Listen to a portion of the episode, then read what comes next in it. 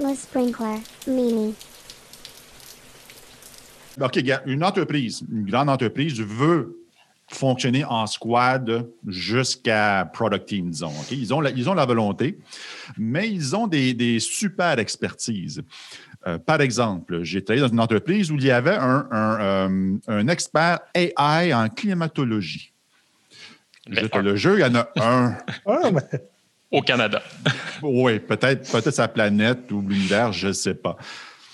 Mais ils veulent, ils veulent créer une équipe ou des équipes autonomes avec une vision claire, capable de- de- d'aller jusqu'à la mesure d'impact et puis de contrevalider, de s'ajuster en conséquence. Mais il y a un bonhomme qui est expert AI en climatologie. On fait quoi avec lui? C'est, euh, fait dur.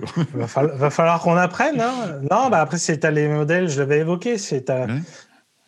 tout- t'as le modèle de dispatcher tes ressources un peu tout le monde, si t'en as assez, ou si t'es prêt à en embaucher.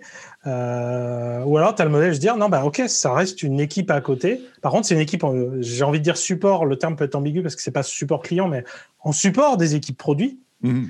euh, et qui est là pour donner expertise et qui est vraiment dans une posture de coaching en fait. C'est-à-dire que quand je viens aider une équipe, je viens pas pour coder la feature. Mhm. Euh, Je viens pas pour écrire la spec, pour vous donner les règles, etc.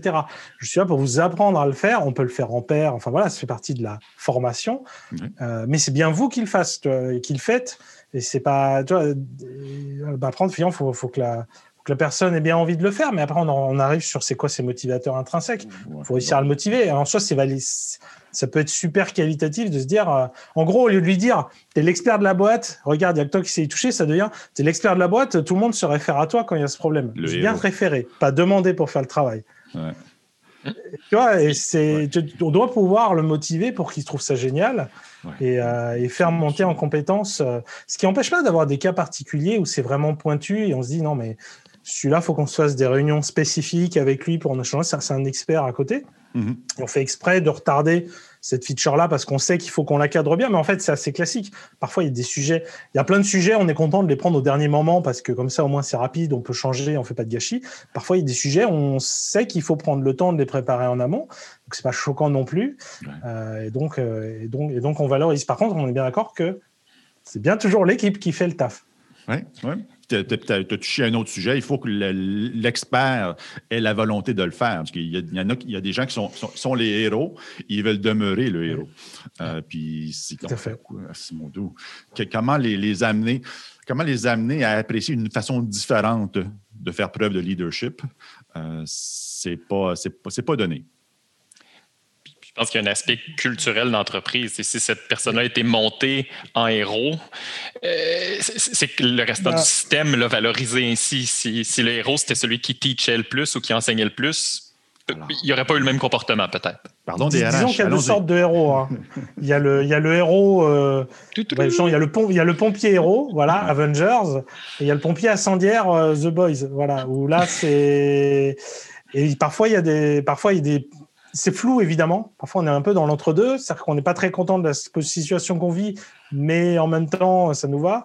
Il y a des fois on est vraiment sur des gens euh, qui jouent, qui sont très contents d'avoir leur place et que c'est eux et qui vont le renforcer. Quoi. C'est dès que quelqu'un va vouloir venir euh, proposer quelque chose, genre non, c'est moi qui le fais, c'est mon truc, c'est mon domaine.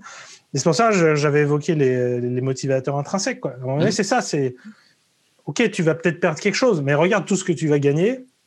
Il n'y a pas de recette générale, en fait. C'est c'est à chaque personne. Effectivement, quand tu pilotes la transformation d'un point de vue euh, humain, à un moment donné, potentiellement, c'est du travail sur chaque personne. Qu'est-ce que chaque personne a besoin pour, euh, pour se retrouver dans, dans sa nouvelle vie euh, Sachant que c'est quand même beaucoup ça, la promesse. hein. La promesse, c'est demain, tu seras maître de ta vie quand même. Tu, tu- tu vas, tu, vas au moins en partie décider comment on... Parce que moi, j'aime bien parler d'implication collective.